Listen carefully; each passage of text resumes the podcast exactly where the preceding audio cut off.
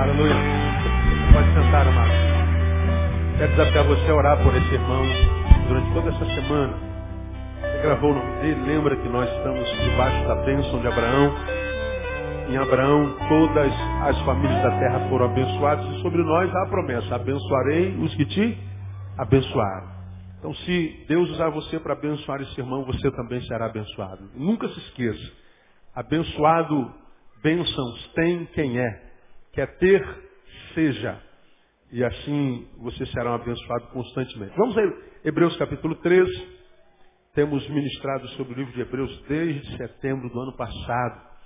Começamos a analisar o livro de Hebreus em setembro do ano passado. Terminamos o ano analisando o livro de Hebreus. Saí de férias em janeiro, voltei em fevereiro. E estamos desde fevereiro pensando Hebreus de uma forma muito particular o capítulo 13, desde fevereiro, aliás, fevereiro, ah, desde dezembro, nós entramos no capítulo 13, estamos analisando versículo por versículo dessas últimas exortações do livro de Hebreus. Fizemos uma análise completa do livro, e depois paramos no capítulo 13, analisando versículo por versículo, onde o autor diz permaneça o amor fraternal, já estudamos profundamente, não vos esqueçais da hospitalidade, lembrai-vos dos presos como se estivesseis presos com eles, empatia, honrado seja entre todos o matrimônio, seja a vossa vida isenta de ganância, acho que essa é uma das palavras mais pertinentes para o crente contemporâneo, porque a igreja hoje fala mais em dinheiro do que em outra coisa, o dinheiro virou não mais um meio, mas um fim para a igreja, ah, de modo que, é, versículo 6 com plena confiança, digamos, o Senhor é quem me ajuda. Versículo 7, lembrai-vos dos vossos guias. E na semana passada nós entramos no versículo 8, onde o autor diz, Jesus Cristo é o mesmo ontem e hoje e eternamente. Vamos ler juntos esse versículo uma vez mais? Vamos lá? Jesus Cristo é o mesmo ontem e hoje e eternamente. Na quarta-feira passada, nós fizemos uma análise sobre, sobre Jesus Cristo é. Só sobre o verbo, é o verbo ser. E nós contrapomos o verbo ser na, na qualidade do é, Jesus Cristo é, a, a Salmo capítulo 14, onde diz lá, diz o nécio no seu coração, não há Deus. Né? O autor diz, Deus é. O nécio diz, Deus não é. Fizemos uma, uma comparação sobre a palavra do nécio, do ignorante, do tolo, né, do estúpido. Nécio é estupidez, é idiotice. E o autor do Salmo diz que o idiota, o estúpido, que não conhece, o ignorante, diz, Deus não é. O autor de Hebreus está dizendo, Jesus é. Então nós fizemos uma análise comparativa entre a palavra do que não conhece e do que conhece. E mostramos na Bíblia o que, que Jesus é, quando o autor diz Jesus Cristo é e nós aprendemos que Ele é Deus e mostramos por que a gente entende Jesus como Deus. Não é só uma citação. Jesus é Deus, não. Mostramos na palavra como é que a gente sabe que Jesus é Deus. E foi uma palavra muito tremenda e seria bom que você tivesse. Hoje, eu quero continuar esse versículo, versículo 8, e não vou acabá-lo hoje, devo acabá-lo na quarta-feira que vem, onde o autor diz que Jesus Cristo não só é mas diz que ele é o mesmo. O mesmo ele foi ontem, hoje e eternamente. Ele é a, a alguém, portanto, o quê? Quem foi ontem é hoje e é amanhã. Ele não muda. Quem não muda é o quê? Imutável. Então diga, Jesus é um Deus imutável. Então já aprendemos o que é Deus e por que, que a gente sabe que Ele é Deus. Jesus não foi só um revolucionário, Jesus não foi só o filho da Dona Maria, Jesus não foi só o princípio da criação de Deus, como dizem alguns, Jesus não faz parte do, do, do escopo da criação, não. Jesus é Deus e nós mostramos isso na palavra. E a imutabilidade é uma das características desse Deus. Agora, quando o autor diz que Jesus é Deus e ele é imutável, o que, que ele está querendo dizer com isso? Por que, que ele, nesse contexto, onde ele fala, permaneça o amor fraternal, ah, não se esqueça da hospitalidade, lembrai-vos dos presos, honrados seja entre o matrimônio, entre todos, ah, seja a sua vida isenta de ganância, lembrem dos vossos guias. são exortações diversas. Parece que não estão interligadas. São, parece tiro aleatório, nós já aprendemos que não. Todas as exortações, embora passem por áreas diferentes da nossa existência, todas elas estão interligadas. E nesse escopo de várias exortações, ele traz à baila, traz à luz o fato de que Jesus é Deus e ele é imutável. Ele usa essa palavra que qualquer cristão conhece. Ele é o mesmo hoje, ontem, hoje e será eternamente. Mas por que, que ele usou ontem, hoje, eternamente? Por que, que isso está no contexto? O que, que ele quer dizer com isso? E essa é a missão de cada um de nós quando a gente lê a Bíblia, e a gente tem mais do que ler a Bíblia, a gente tem que ser, tem que meditar na Bíblia. Então quando a gente diz que ela é imutável, a gente já faz alusão, na página seguinte, aí na primeira página de Tiago, se você ver aí Tiago capítulo 1, o apóstolo Tiago fala que Deus tem essa mesma característica aí. Tiago 1,17 diz assim, ó, toda boa dádiva, todo dom perfeito vem do alto. Descendo da onde? Do Pai das luzes. Que esse Pai em quem não há o quê? Mudança nem sombra de variação. Tiago ah, faz coro com o autor de Hebreus e diz, todo dom perfeito, toda dádiva, tudo que é bom vem do Pai das luzes, vem de Deus. Um Deus cuja marca é não há mudança nele, nem sombra de variação. Ele é imutável. Ora, sendo imutável, o que, que a gente aprende para o nosso dia a dia, para o nosso tempo contemporâneo? A gente aprende, primeiro, que a revelação que Cristo trouxe para nós é a revelação final. Acabou. Não haverá uma revelação depois da revelação de Jesus. Bom, falar isso parece óbvio, claro, pastor. Como é que a gente pode imaginar que depois de Jesus virá uma nova revelação? Ora, a fé para tudo, a crença para tudo, a doutrina para tudo. Porque se a gente fosse falar de nova revelação, por exemplo, no tempo de Moisés, seria uma heresia. A palavra de Moisés era o fim. Acabou. Então, quando a gente diz que ele é o mesmo ontem, hoje, eternamente, ele é imutável, a gente está dizendo que a revelação que Cristo trouxe é final. Parece óbvia isso, mas eu vou mostrar a você que não é óbvio. Quando Deus chamou o seu povo do Egito, lá de 430 anos do cativeiro egípcio, Deus levantou Moisés para começar a história da redenção. Vai Moisés e tira o meu povo de lá. Baseado no quê? Em nada. Eu quis escolher aquele povo e pronto. Quando eu for, eu vou dizer o que para ele? Diz que eu sou, me enviou. Moisés vai, a gente conhece a história toda, as dez pragas, o, o povo sai de lá. E no caminho, Deus vai usando Moisés para escrever a lei. Lei que balizaria o comportamento e a postura do povo de Deus no caminho. Moisés foi o autor da lei. Lei que os judeus conhecem até hoje como Torá. Torá. Moisés foi o autor da lei. E a lei de Moisés para aquele contexto, era a palavra de quem? De Deus. Não há discussão. A lei de Moisés é a palavra de Deus. A característica que nós estamos estudando aqui hoje mesmo é que Deus é o que mesmo? Me lembrem? É o que mesmo? Imutável. Imutável é quem não muda. Ele é o mesmo ontem, hoje e eternamente. Passarão os céus e a terra, mas a sua palavra não passará. Permanece para sempre. Pois bem, se isso é uma verdade lá naquele contexto, a lei de Moisés, que era a palavra de Deus, Deus imutável, cuja palavra não passa jamais, eles entenderiam que a palavra de Moisés era a última revelação. Acabou. Depois da lei de Moisés, não haverá nova revelação. Mas foi o que aconteceu? Não. A lei de Moisés teve o seu valor durante um período da história. E depois de algum período da história, o povo já tendo entrado em Canaã, Deus começa a levantar os juízes. Os juízes têm o seu tempo, mas depois dos juízes, Deus levanta a palavra profética. E a palavra profética começa a tomar o seu lugar no meio do povo. Porque a lei já não era suficiente. Deus levanta profetas desde sempre.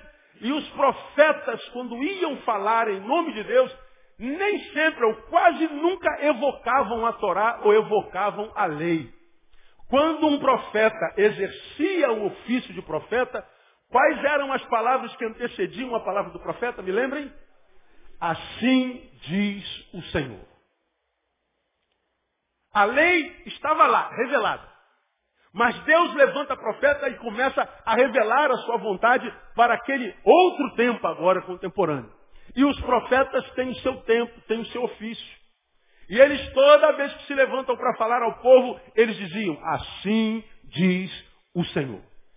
E aí, passa-se o tempo dos profetas, nós que temos a Bíblia escrita, já temos a Torá e a profecia. Está lá o livro do profeta Amós, o livro do profeta Oséias, o livro do profeta Jeremias, o livro do profeta Isaías, o livro do profeta Ezequiel, o livro do profeta Daniel, o livro do profeta Malaquias, o livro de vários profetas. A profecia foi uma revelação a posteriori da lei. Se a lei era a palavra de Deus, e a palavra de Deus não muda, não passa, parece que há uma contradição nisso, porque depois da lei, Deus usa os profetas e os profetas entram no cano sagrado. Só que, se a palavra de Deus é imutável, Deus é imutável, sua palavra não passa, naquele contexto em que os profetas tinham seu ofício valendo e diziam assim diz o Senhor, o povo daquela geração poderia dizer, bom, a palavra dos profetas é a palavra de Deus, a palavra de Deus é dos profetas, não há mais revelação depois da profecia. Foi o que aconteceu? Não. Quando a gente chega no tempo da graça, depois do profeta Malaquias, houveram 400 anos de silêncio profético. Nem uma palavra profética foi levantada, tais quais assim diz o Senhor. Malaquias termina o ofício profético. Um tempo de 400 anos é estabelecido na história da humanidade. Até que nasce o Messias, que já havia sido vaticinado e profetizado desde os tempos eternos. Vem Hebreus, no capítulo 1. Abra sua Bíblia em Hebreus, capítulo 1, uma vez que a gente está lendo o livro do profeta Hebreus, livro de Hebreus, profeta Hebreus, ó, tem misericórdia. Hebreus, capítulo 1. Nós vemos o autor de Hebreus começando o seu livro, olha que coisa interessante, dizendo o seguinte, havendo Deus antigamente falado muitas vezes e de muitas maneiras aos pais como? Pelos quem? Pelos profetas. Nesses últimos dias, a nós nos falou como? Pelo Filho. A quem constituiu o herdeiro de todas as coisas e por quem fez também o mundo. Havendo Deus antigamente falado aos pais pelos profetas, agora ele nos fala a nós através de quem mesmo? Do Filho Jesus Cristo. Então, quando o autor de Hebreus chega lá no 13, 8 de Jesus Cristo, é o mesmo ontem, hoje será eternamente, ele confronta os seus missivistas, lembrem que nós estudamos isso lá no início do nosso estudo, essa carta foi escrita a priori para judeus que estavam se convertendo ao, ao Cristo, mas que estavam sendo influenciados pelos das seitas dos judeus a a crerem que Cristo não bastava. Eles tinham que, que praticar os ritos do judaísmo também.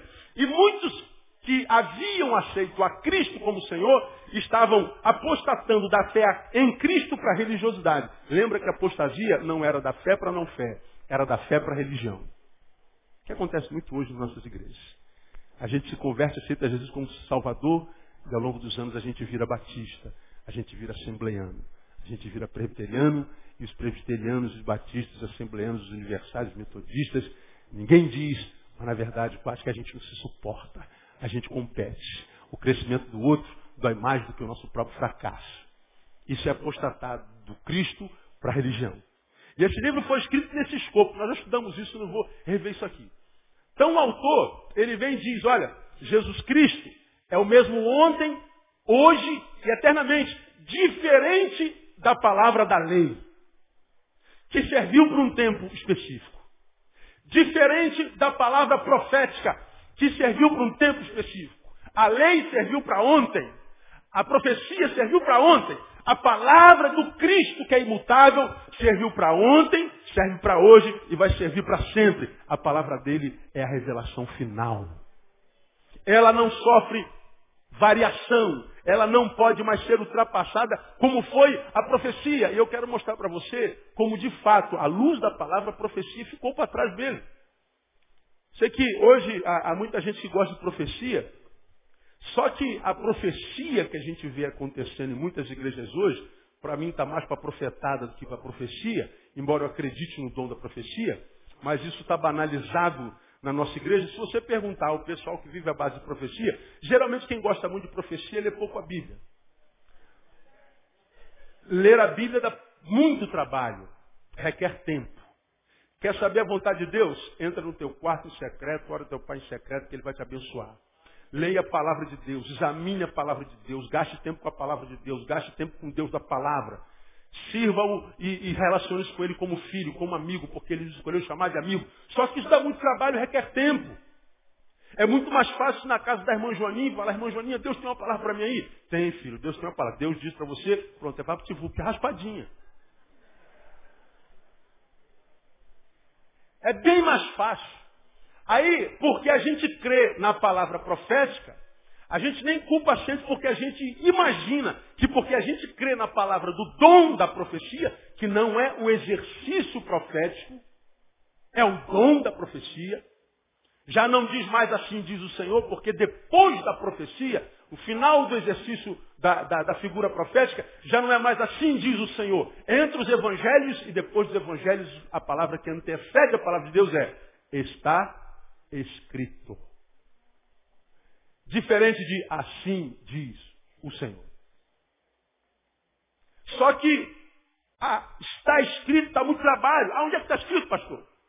Está escrito lá em Filemão, irmão, capítulo 2. Fi, o quê? Emon, Filemão. Tem isso na Bíblia? Tem. Está na Bíblia. Agora, abre a tua Bíblia em Filemão. Leva três dias para abrir, dá muito trabalho. É mais fácil perguntar a esse irmão, Deus te disse alguma coisa? É mais fácil. Estou falando que não existe o dom da profecia? Não, ele existe. Agora pergunta quem vive atrás de profecias e profetas e profetadas. Qual é a diferença da profecia para a adivinhação? Já falamos sobre isso aqui. Falando assim, olha, oh, Vanessa, Deus me disse que vai acontecer isso. Acontece. Porque aconteceu a garantia que foi Deus que me disse? Temos na Bíblia exemplos claros de uma pessoa que, quando Paulo se encontrou com ela, diz a palavra, tinha um espírito de adivinhação e adivinhando dava muito lucro aos seus senhores. Mas quando se depara com Paulo, eles olham para Paulo e dizem, são servos do Deus Altíssimo. Ora, acertou mais uma vez. Só que quando Paulo olha para aquela mulher que adivinhava tudo, diz assim, está repreendido o espírito maligno. E o espírito maligno saiu. De modo que adivinhar uma coisa Dizer que uma coisa vai acontecer e a coisa acontecer não é significância ou significado inequívoco de que foi Deus quem revelou. Qual a diferença da profecia para a adivinhação? Não vou falar. Já falei sobre isso aqui no passado. Vai estudar ou então leia a Bíblia né? e não vive de adivinhação. Quando é que a gente entende que o ministério profético passou? Quando é que a gente entende que o, profeta, o ministério da lei passou? Simples. Primeiro, óbvio, a lei ficou lá na Torá. Deus levanta profeta, porque a lei não foi suficiente. Como é que eu sei que a, a, a profecia não foi suficiente? Deus levantou os evangelistas. Deus revelou a sua palavra e permitiu que ela fosse escrita e colocada no cânon sagrado. De mais que depois, no tempo da graça, de Mateus para cá, a gente não vê mais o ofício profético. Assim diz o Senhor. A gente vê os evangelistas em todo canto, em toda a história, dizendo, porque está escrito. Leia os evangelhos, você vai ver isso lá. A lei não foi suficiente. A profecia não foi suficiente. Deus agora fala por meio de Jesus. Quando o autor de Hebreus diz assim, ele é o mesmo ontem, hoje será eternamente, o autor está dizendo aos seus missivistas, ele é diferente da lei, ele é diferente do profeta. Ele não muda. Ele trouxe a revelação final.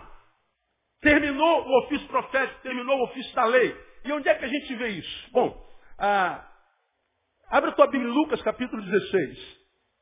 Lucas 16, vamos ver o que, que o evangelista Lucas, o médico amado, fala com relação a isso. Lucas, quem já abriu, amém? Lucas 16, 16 diz assim, a lei e os profetas vigoraram até quando? Até João, o Batista. que é conhecido como Elias, que havia de vir preparar o caminho do Senhor. Desde então é anunciado o evangelho do reino de Deus e todo homem emprega força por entrar nele. Lucas diz, a lei e os profetas vigoraram até quando? Até João. Daí por diante assim está escrito. Ah, vamos ver um outro versículo, Mateus capítulo 11. Mateus 11. Versículo 13. Está escrito lá assim, ó. Jesus é testemunho de João. Pois todos os profetas e a lei profetizaram até quando? Até João. Jesus está dizendo que o tempo da lei e o tempo da profecia é findado. Falar isso a você, que é ocidental, falar isso a você que é carioca, é brasileiro, é muito simples de entender. Mas dizer para um judeu, um homem criado aos pés de Moisés e dos profetas, que falavam de um Messias que viria remir a Israel, tirar Israel da opressão, restaurar Israel, restaurar o templo que foi derribado, dizer que a lei dos profetas vigoraram até João, que Deus agora tem uma nova forma de se revelar, era uma ignomínia. Era uma ofensa, era uma heresia.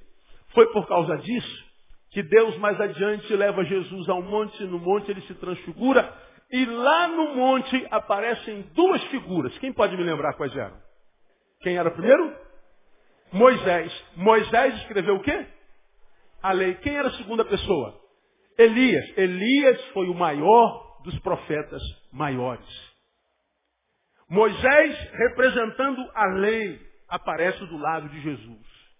Elias representando, Elias representando a palavra profética, o ofício profético aparece do lado de Jesus. Jesus está entre dois. E no meio dos dois vem uma voz do céu. Essa voz do céu disse o que mesmo, quem pode me lembrar? Este é o meu filho amado. O que mais? A ele ouvi. Aparece a lei personificada em Moisés, aparece a profecia personificada em Elias, e a voz que vem do céu diz: Vocês estão entre a lei e a profecia. Mas este é o meu filho amado. É a ele que vocês têm que ouvir. Dizer que Jesus é o mesmo ontem, hoje e eternamente, é dizer que depois dele nenhuma outra voz haverá. Ou nós o ouvimos, ou nós nos perdemos. Ou nós fincamos nossa estaca na sua palavra, ou a nossa casa cai. Ou Cristo ou caos. Ou Cristo ou morte. Ele é o fim da palavra revelada. Quem pode dizer glória a Deus aí, amado? Terminou.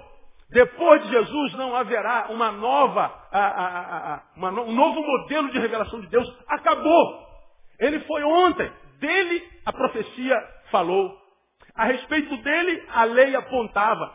Ele agora é a voz de Deus, ele é o Deus personificado, ele é o mesmo ontem, hoje, eternamente, ele é imutável. E esse texto me ensina claramente que a palavra profética terminou. A lei, ora, a lei, então, Paulo fala da lei assim de forma clara. Se você ler o livro de Gálatas, você vira doutor em lei. Mas eu não vou ler o livro todo de Gálatas, mas eu vou ler alguns versículos para você, para você ficar é, é, é, bem familiarizado com essa, com essa verdade. Gálatas capítulo 2, vamos lá, depois de 2 Coríntios, vamos a Gálatas capítulo 2, que, na qual Paulo fala muito claramente sobre o fato de que a lei não pode mais. A lei não tem mais condição. Gálatas capítulo 2, nós vamos ler alguns versículos para a gente gravar esse negócio porque é importante. A palavra de Jesus é a final.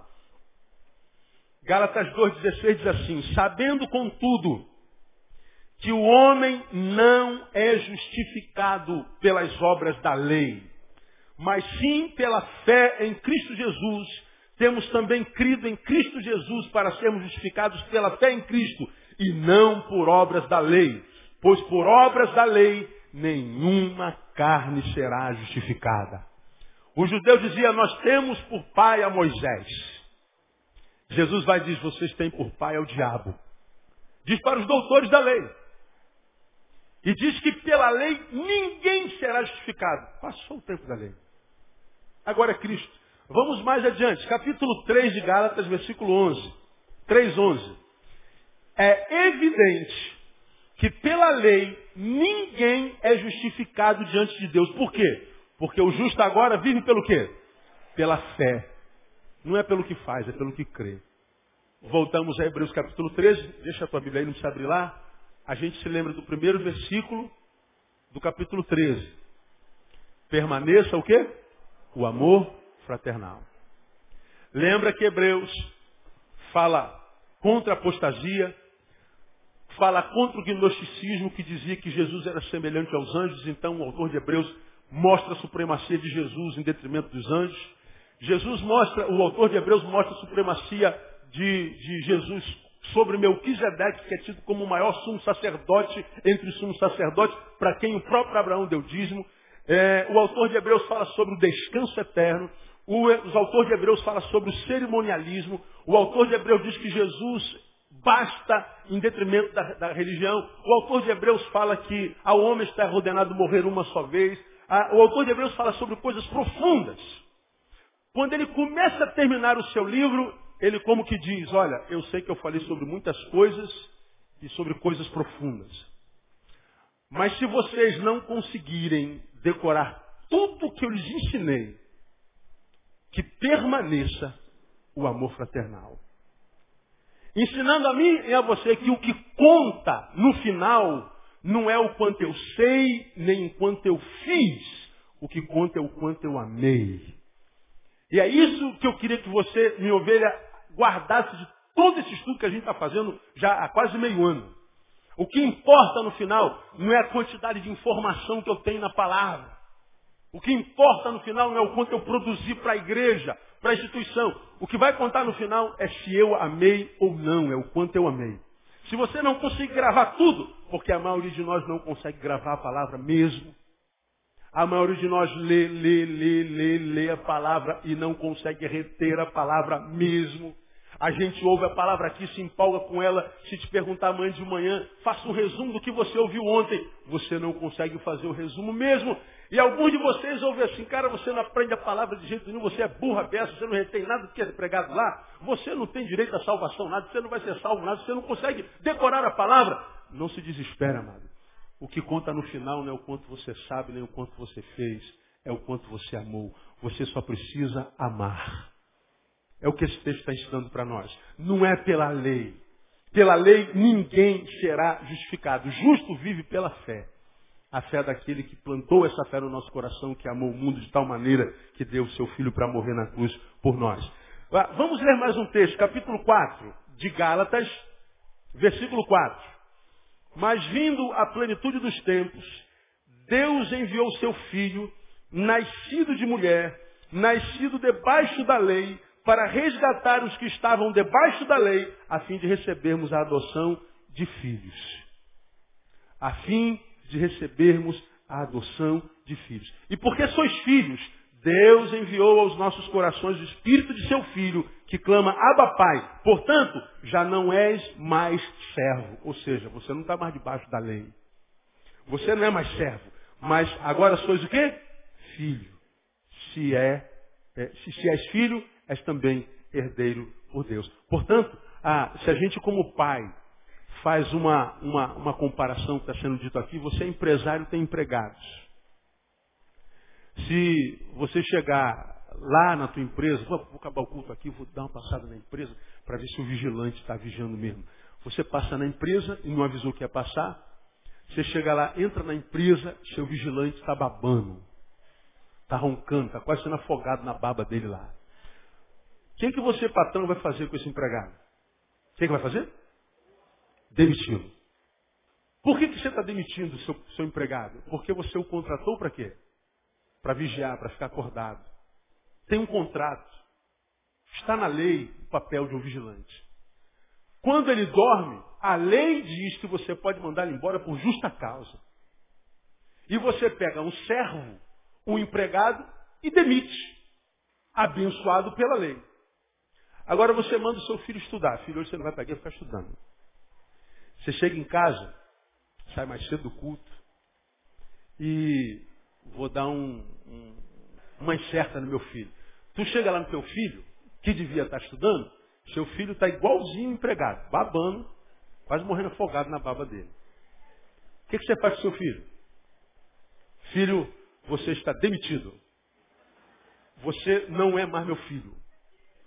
Põe esse daqui para fora e não volte nunca mais. Você faz isso com seu filho? Não. O servo vale pelo que produz, o filho vale pelo que é. Esse texto diz que em Cristo Jesus nós já não somos mais escravos da lei, não valemos pelo que produzimos. Nós não somos mais certos, somos filhos. Se você acerta, Deus ama você. Se você erra, Deus continua amando você. Se você é fiel, Deus ama você. Se você é infiel, Deus continua sendo fiel a você. Não há mais lei. A relação é de amor. Quer dizer então, pastor, que eu posso é, é, pecar? Pode. Pode. Agora, sobre quem recai o fruto do pecado? Sobre Deus ou sobre o pecador? Sobre o pecador. Qual é o salário do pecado? É a morte. Ah, Deus está pesando a mão sobre mim. Não, não, são seus frutos. É que você plantou uma semente, caiu uma melancia na tua cabeça. Por isso você está com dor de cabeça. Você plantou uma semente, caiu uma jaca no teu pé. Por isso você está com o pé quebrado. Só que toda vez que a gente anda em pecado, a gente transforma Deus num patrão e diz, Deus está me castigando. Olha o leite, irmão. Deus vai pesar a mão na tua cabeça, irmão. Se você não me obedecer, eu vou te levar para o pastor Neil. Vou te entregar na mão de Deus. A gente transforma Deus em carrasco. Deus não é assim não, gente. Nós somos assim, Deus não. Deus, quando olha para o leão em pecado, diz, filho, não faz isso.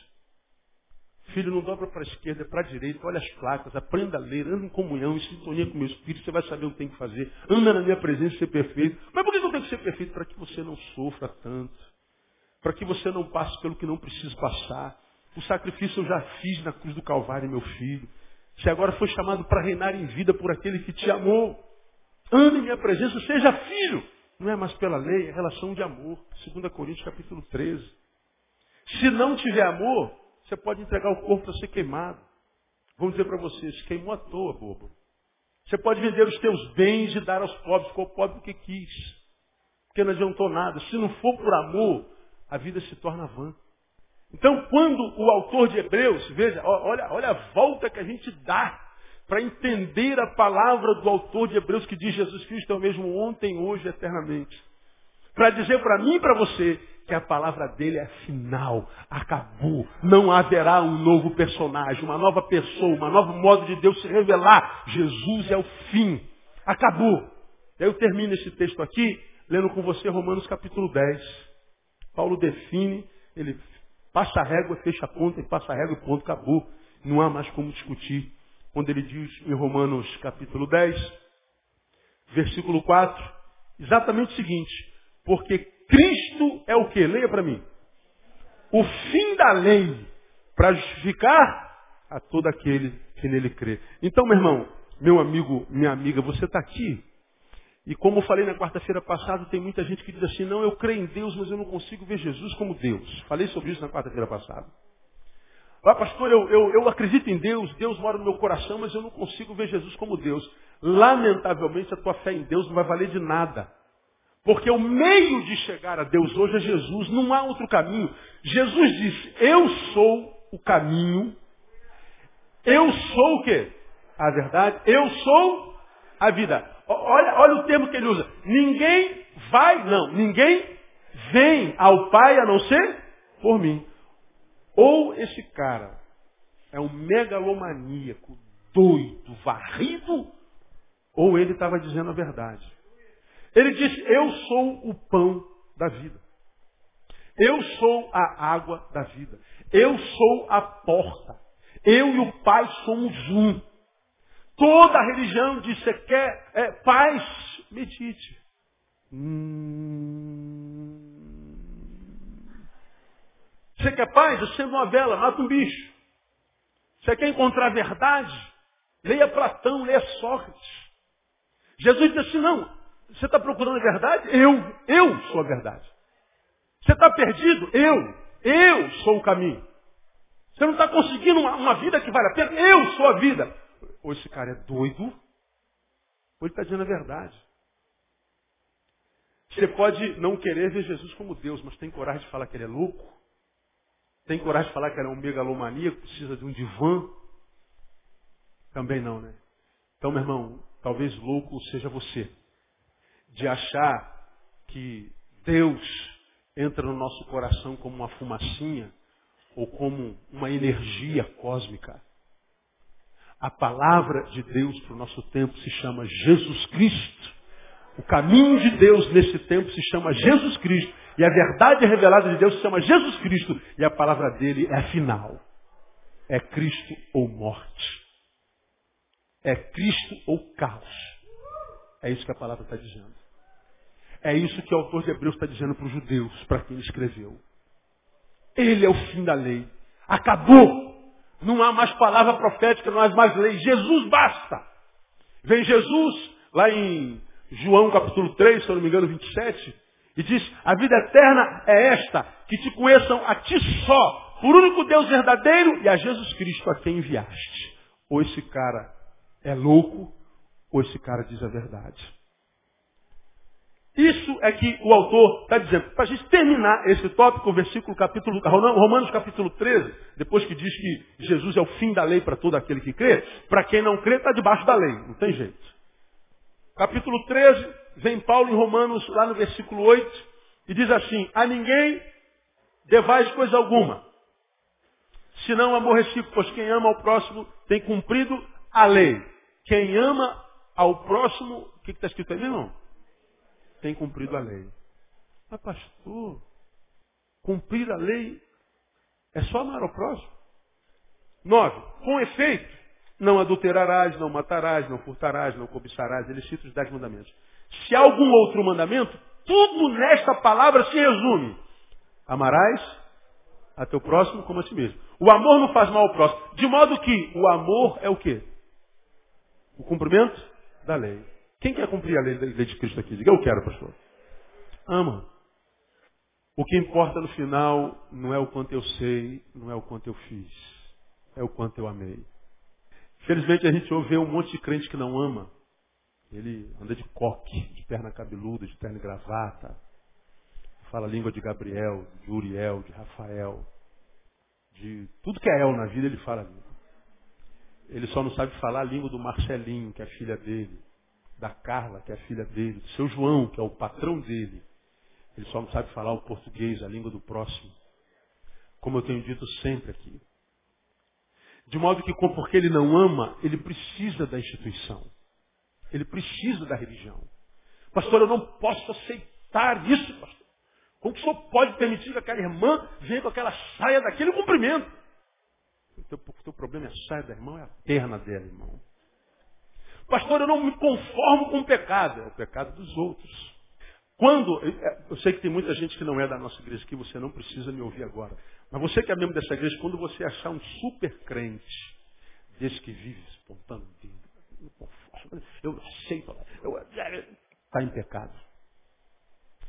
Ele aponta o outro para que a gente não olhe para ele.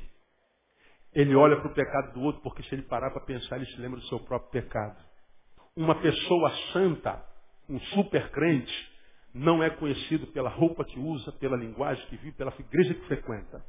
Ele é conhecido pelo amor. O que importa é o quanto você ama. Senão, você só se transforma num evangélico tolo, que vive nas sinagogas e nas esquinas e nas igrejas dizendo, pastor, o senhor sabe quem foi a mãe da tia, da sobrinha de Melquisedeque? O senhor sabe quantas é, pedrinhas tinha, ou quantos espinhos tinha na coroa de Jesus? Ele vive de informação. Ele vive tentando provar o outro o quanto o outro sabe menos do que ele a respeito da Bíblia. Mas dá uma olhadinha no olho da esposa dele, vê se brilha, se tem alegria. Conversa cinco minutos com os filhos dele, para ver se os filhos morrem de paixão por ele. Tem orgulho do pai que tem e da mãe que tem. Pergunta aos seus vizinhos qual é a fama dele na rua. E a gente vai saber quem é quem. Não é pelas roupas que os conhecereis, não é pela linguagem que os conhecereis. Nós somos conhecidos pelos frutos. Pelos frutos os conhecereis. E o fruto é o amor. Se você vai a Gálatas capítulo 5, os frutos da carne são. Quando vai os frutos do Espírito, o fruto do Espírito é amor, complacência, benignidade, domínio próprio. Os frutos da carne, plural. os frutos do Espírito. Aliás, o fruto do Espírito é amor. Do amor deriva-se todos os outros frutos, mas o fruto é um só. A fonte é o amor. O que conta é o amor. Quando o autor diz Jesus Cristo é o mesmo ontem, hoje, eternamente, ele está dizendo para os olha, não adianta mais saber a informação da lei, não adianta saber quantos versículos tem na Bíblia, não adianta saber quem foi a avó da tia, da comadre, da irmã, da sobrinha de Moisés ou de Mefibosete. Não adianta a informação, não adianta mudar a roupagem, não adianta mudar a linguagem. Antes você dizia, bom dia, brother, agora diz a paz do Senhor, irmão. Não adianta. Antes você cultuava na, na, na, no centro de Macumba, agora cultua no templo. Só mudou o lugar só mudou a aparência, só mudou o exterior. E ele está dizendo isso não adianta nada, o que conta é o amor. Esse Jesus que é o mesmo ontem, hoje e sempre, é diferente da lei, é diferente da profecia. Ele ama. Ou você ama igual, ou você perde tempo. Quando você ouve uma palavra dessa, ou você ama ou você perde tempo, você entende um pouquinho melhor o que a palavra queria dizer quando disse: muitos são chamados, poucos escolhidos. O chamamento é para todos. Os eleitos é que entendem. Quem tem entendimento, entenda. Dizer que Jesus Cristo é o mesmo ontem, hoje e eternamente é entender que Ele é imutável e, sendo imutável, Ele é a revelação é, que Cristo trouxe a palavra final. Para a gente terminar, embora já tenha terminado o nosso tempo, nós aprendemos também que se Ele é imutável, a sua mensagem é suficiente. Acabou. Se a gente ouve a palavra de Jesus, se a gente tem a palavra de Deus, não carece de adições a isso e nem de, de, de, de supressões a isso. A palavra de Deus não acrescentar mais nada e dela não precisa tirar nada. Inclusive a Bíblia diz que quem tira ou põe é maldito. Agora, qual era o problema dos missivistas de Hebreus? É que eles se convertiam do judaísmo, da religião na qual nasciam, e alguns diziam, não, não basta aceitar Jesus, você tem que praticar os ritos da religião. Não, não, não. Jesus basta. Acabou. Essa crise aqui não começou aqui. Essa crise começou lá em Atos capítulo 15. Abre a tua Bíblia em Atos capítulo 15. É, não vou ler tudo para que você leia em casa, se você quiser. Mas em Atos capítulo 15, teve uma briga danada. A primeira assembleia administrativa que pau comeu. Pensa que é apóstolo é gente? É. Atos capítulo 15, Pedro está lá para dar o relatório do que, que aconteceu na casa de Cornélio. Um gentio que recebe a visita de um anjo e diz que tem que buscar Pedro, porque Pedro tinha um negócio para dar para ele, para falar com ele. Na mesma noite, Pedro teve uma visão de um, de um lençol branco que desce sobre ele, que tinha é, carré, costela de porco, ah, rabo de porco, tinha tudo que era de porco.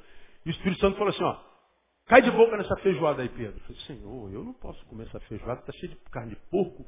E eu não como coisa imunda. Eu falei, imunda na tua cabeça. Mas aprenda, Pedro, que depois que eu ponho a mão, mesmo imundo é santificado. Então, isso é imundo até agora, mas agora eu entrei na história desse porco, então cai de boca no porco. Você vai gostar do carrezinho. E ele comeu o carré. De manhã bate lá. Ó, Cornélio está dizendo, Cornélio é gentio. Vai, porque eu estou te mandando, rapaz. Ele foi. Ele chega lá na casa dos gentios, com quem sequer os judeus falavam, cumprimentavam.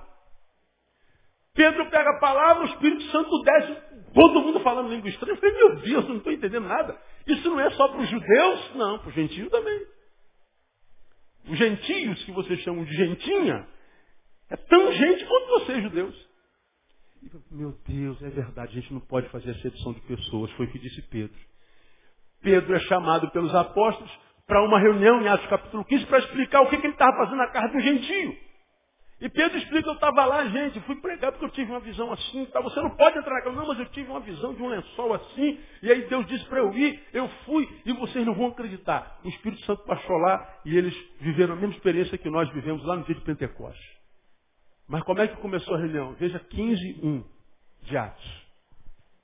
Então alguns que tinham descido da Judéia ensinavam aos irmãos, se não vos circuncidardes segundo o rito de Moisés, leia para mim. O que está escrito aí?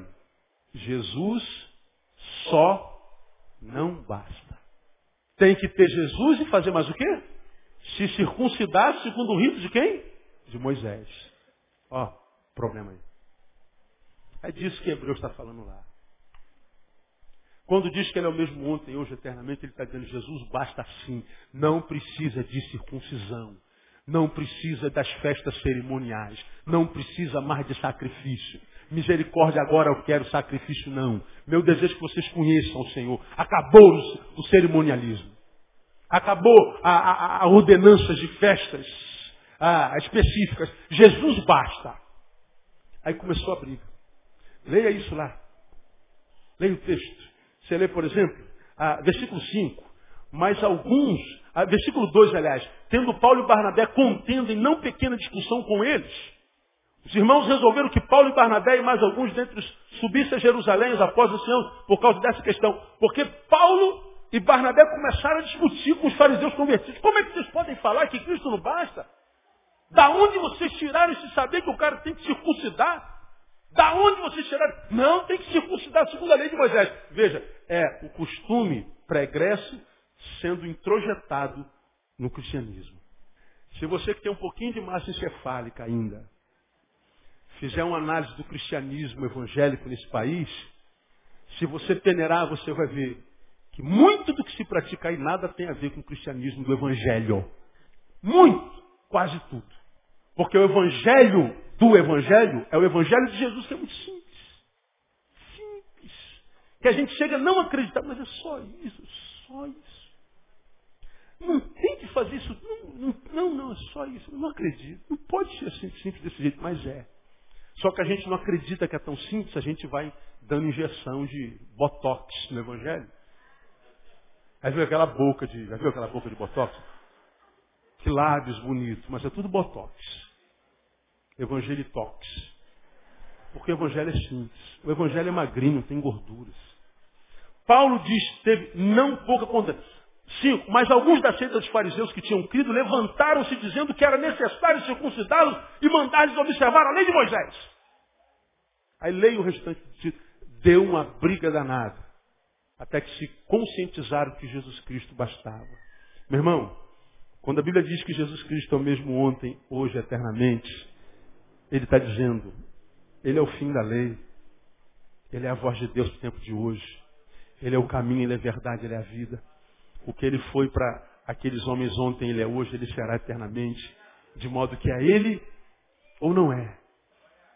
Não há nova revelação. Não espere algo de Deus que não passe por Jesus. A Bíblia diz que tudo convergirá nele. Todo joelho há de se dobrar a ele.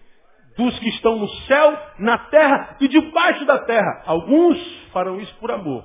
E outros pela dor. Todo joelho se dobrar inclusive o teu. Acredite você ou não, goste ou não goste. Jesus não precisa da sua fé nem da minha. A sua palavra é a mesma ontem, hoje será eternamente. Ele é o fim da lei. A sua revelação é a última. A sua mensagem é suficiente. Não precisa de mais nada. Não precisa acrescentar mais nada. Nossa missão é amar. Quem ama não se procrastina. Quem ama não se deteriora. Quem ama não tem medo do pecado. Porque ele vence o pecado. Quem ama Deus não precisa de ameaça. Olha o leite, irmão. Olha, o pastor vai te punir. Olha, você vai perder seu cargo. Olha, você... quem ama não se preocupa com imagem, o que vão pensar dele, o que, que vão dizer dele. Quem ama, ama e pronto. Quem ama sabe o que é no coração do Pai. E o que dizem a teu respeito não muda o que você é no coração de Deus. Porque o amor de Deus é que forma o nosso caráter. Jesus Cristo é o mesmo ontem, hoje e o será eternamente. Ouvi-lo, amá-lo entregar a vida a Ele é o melhor negócio que um ser humano pode fazer. E não tem mais a ver só com questão de fé, é questão de inteligência. Servir a Jesus hoje não é mais só questão de fé, é questão de inteligência. Termino contando pela milésima vez a experiência que eu tive na PUC, quando eu fazia minha pós-graduação, entre pensamento convergente, entre psicanálise, filosofia e psicanálise lacaniana. Começamos com nove alunos, falando, alunos fazendo a pós-graduação de psicanálise lacaniana. E um dos meus professores é um dos mais renomados psicanalistas desse país. E quando me apresentei como pastor, primeiro foi um, um escândalo. Começamos com nove, terminamos eu e mais um que era biólogo. E, modéstia à parte, o, o se sobressaía nas aulas. Um moleque não é fraco, não. Alexandre ah, o, esse, esse, psicanalista, uma vez no intervalo, falou, eu, eu não acredito que você seja pastor, cara. Não, você não pode ser pastor evangélico, você não pode ser evangélico. Como quem diz, não há vida inteligente no planeta evangélico. É o que ele estava dizendo lá. Às vezes nós somos quase tentados a crer num negócio desse. Não há vida inteligente lá. Mas eu sou evangélico. Você acredita em céu? Não? Acredita em céu e anjo. Inferno, tanto no inferno como no céu. Tanto em demônio como em anjo. Tanto no diabo como em... Não, eu não acredito nisso. Né? Acredite, eu acredito. Tu acredita nisso? Tu acredita se não aceitar Jesus, vai para o inferno. Se não aceitar Jesus, vai para o inferno. Você está perdido. Como é que você pode crer? Você crê em quê, cara? Crê na reencarnação, né? Acredite na evolução das espécies. Você vai reencarnando, reencarnando, até atingir o eu impessoal, se tornar um com o todo, com o cosmos. Oh, que bonito, né? Alexandre, eu, eu, queria tanto que isso fosse verdade. Ou como eu queria que, que isso fosse verdade, porque eu posso fazer a besteira que for, equivocar-me nessa vida, viver dissolutamente como um animal, sem pensar em nada, um hedonista, só escravo desse punhado de carne e ossos que eu sou, porque eu vou me ferrar, mas não tem problema, eu vou ter uma outra oportunidade, como eu queria que isso fosse verdade. De todo o meu coração, queria muito que isso fosse verdade. Porque é muito cômodo, cara. É muito fácil. Você acha por que, que a reencarnação toma o inconsciente coletivo da sociedade contemporânea? Por quê? Porque desde o Éden, a morte nunca foi um negócio bom pra gente. O que, que você acha que a mulher comeu a maçã? Porque o cara disse assim, né? O cara lá de cima, como diria Xuxa, né? O dia que comerdes, certamente morrerás. Vem a, serpente e diz o que? Certamente não morrerás. Quem é que não quer ouvir um negócio desse? Quem é que não quer acreditar um negócio desse? Que eu não vou morrer. E o que, que a reencarnação diz? Você não morre, você desencarna. Vai voltar outras vezes. Se você foi mal, volta. Você foi mal agora, volta numa mula na outra vida. Se for bem, volta num, num senador, vai viajar de graça com a família, essas coisas todas. Que legal. Eu queria muito acreditar nesse negócio. Aí disse que você crê, eu disse que eu creio. Tá legal. Ótimo. O que, que eu tenho que fazer para ser melhor na outra vida? Você tem que ser um cara íntegro, um bom ser humano, fazer caridade. Eu falei, então tá tranquilo, cara, olha, eu sou, eu sou um bom pai, eu sou um bom marido, eu ajudo gente, você não tem noção de quanta gente eu ajudo como eu faço bem, como a minha vida é cercada de, de, de, de utilidade, como eu sou útil a, a um, milhão de gente. Eu sou uma pessoa boa. Eu pratico boas obras. Então, se a tua fé é a certa, Alexandre, eu estou tranquilo. Na outra vida, eu estou bem a dessa. Se você serviu a Jesus e Jesus não existiu, fique tranquilo. Você vai reencarnar e na outra vida você vai vir melhor ainda. Fique tranquilo. Por quê? Porque acreditou em Jesus. Agora, Alexandre, vamos supor que você esteja errado e eu certo. Se o céu existe para quem crê, o inferno existe para quem não crê. Se o inferno existe, o diabo existe. Se esse negócio é apartado de mim, maldito, para o fogo eterno, se quem não aceita Jesus vai para o inferno de verdade, para onde você vai? E, né, eu vou parar com esse papo, porque eu não sei gosto de papo, não estou gostando desse papo, não.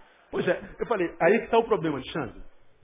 Mesmo que Jesus não tivesse existido, valeria a pena acreditar nele, crer nele e servi-lo. Porque eu criei no que ele disse, que a lei é amar o próximo, servir ao próximo. Que a lei é amar o próximo como a nós mesmos. Que a lei é honrar pai e mãe. Que a lei é não provocar ira aos nossos filhos. Que a lei é obedecer os vossos senhores. Ora, mesmo que Jesus não tivesse existido, valeria a pena crer nele, servi-lo, porque se ele não existiu, obedecer a sua lei vai me fazer reencarnar melhor na outra encarnação. Agora, Alexandre, reencarnação não existe. Se você não aceitar Jesus, você vai para o inferno. Ele abriu a porta da sala, saiu, foi embora, nunca mais tocou no assunto. Quando terminou o curso na PUC, eu abracei e falei assim, que Jesus encontre morada no teu coração. Porque o nosso Jesus, amados, é o mesmo ontem, hoje será eternamente. Desde a história da humanidade, a humanidade tenta ridicularizar Jesus. Jesus não existiu, Jesus foi um revolucionário, Jesus casou com Maria Madalena, teve filho. Foi Jesus que traiu Judas, não Judas que traiu Jesus. Mas o que a gente pensa dele não muda o que ele é. Ele é o mesmo ontem, hoje e será eternamente. E entregar a vida a ele não é só questão de fé mais. É questão de inteligente. Se você é inteligente, entrega a tua vida a Jesus, meu irmão. Porque senão vai continuar existindo como você está existindo. Essa vida que só você sabe que não é vida. Você não tem Jesus, você não é feliz, você sabe muito bem disso. Não conheço você, não sei para onde você vai, de onde você vive, o que você faz, quanto é que você tem no banco, se tem. Tem Jesus? Não, então você é infeliz. Agora chega em casa, olha no espelho e diga se eu estou mentindo para você. Quem tem ouvidos, ouça o que o Espírito diz à igreja. Deus abençoe você. Ficar em pé.